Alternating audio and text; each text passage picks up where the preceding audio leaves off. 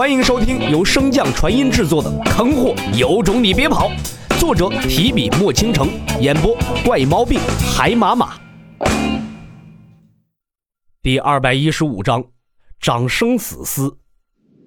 唰，修罗界，洛尘生无可恋的躺在一片云朵之上，享受着空间棘龙的鞭打。经过一番不懈的挣扎后，洛尘终于明白了现状。反抗是徒劳的，只是如此，空间金龙仍旧是不解气，把那躲在一旁看戏的黄衣修士一把拉过来，给我念。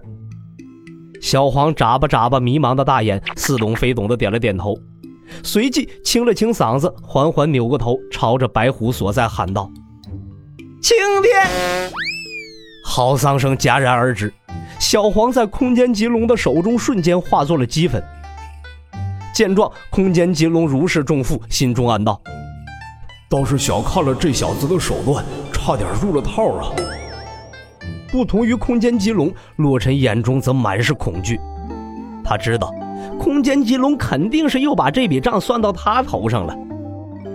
正当一人一龙各自心怀鬼胎之时，棘龙并没有发现，在他的龙角之上有一道黄色的身影正在逐渐形成。青天大路啊，黄泉彼岸哦，一路走好啊！熟悉的声音再次响起，无论是洛尘、空间棘龙还是白虎，当即就炸了毛了。白虎和空间棘龙的神识一直牢牢锁定着洛尘，自然清楚他没有再次放出纸人。那如此一来，答案就很明显了。这纸人早已经脱离了洛尘的控制，成为了一个独立的存在。情况不明之下，空间棘龙自然不敢冒险，一把抓起洛尘，瞬间消失在原地。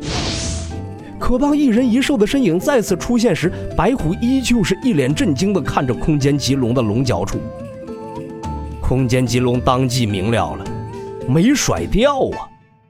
情急之下，空间棘龙再次撕裂空间，却被白虎一把拦下。白虎望着龙角处的那个袖珍版的黄衣修士，皱眉道：“阁下乃是冥界之人。”黄衣修士如同纸人一般从龙角处飘落，缓缓向着虚空中飘去。紧接着，一道顽皮的声音从极为遥远的地方传来：“吾乃丰都大帝座下的长生死司。”众人闻言皆是一怔，就连白虎也没有想到。眼前这位欠揍的主还真是冥界来人。众人虽然知道冥界存在，但是更清楚，冥界掌管诸天万界生死轮转、亡魂罚判，根本不会与活人有所交集。至少白虎和空间棘龙如此多年，从未见过冥界来人在人间活动，今个还算是头一次。白虎往出迈了几步，将众人护在身后。大帝座下的七十二司，如今都如此闲散，跑到人间来游耍。一道孩童的欢笑声传出，纸人翻滚一圈后，盯着白虎身后的洛尘道：“不过是此界血腥与杀戮太过凝重，本司前来查探，恰逢碰上了一点乐子而已。你们这些个神兽当真无趣，小子，你这一套嚎丧劝死的说辞，当真不怎么样。”不如本司留下一道分神，与你一同在人间游历，作为交换，紧要关头保你一命，如何？白虎连忙向洛尘传音道：“莫要答应，冥界之人与我等从无交集，根本无法判断善恶。”可话音刚落，那孩童的声音再次传来：“放心便可，若本司有意害他，只需今日把你们这两道散魂收走即可，何须麻烦？”洛尘转头看向一侧的空间棘龙，见他面色阴沉，便知道这黄衣修士所说并非为虚，他的确有权利将二人的魂魄拉入冥界。我答应你，不过为何是我呀？看不透，看不透。哈哈哈哈哈哈！随着笑声消失，先前那股阴寒气息也随之消散。那黄衣修士也重新化作了纸人，缓缓飘落。洛尘伸手接住那向他飘过来的纸人，一道讯息瞬间传入脑海。本思绪把这缕元神传为阳间之物，近来暂且不要召唤我。洛尘默默地将纸人重新放回储物戒指，这才将目光投向白虎。不等洛尘询问，白虎便再次长叹一声：“不知这次是福是祸呀。”这小鬼很强。白虎如同看白痴一样瞥了洛尘一眼。不强，敢说能带走我们二人的元神？冥界掌管诸天万界，生死轮转，善恶法判，其主宰丰都大帝，即便是那几位也不敢轻易招惹。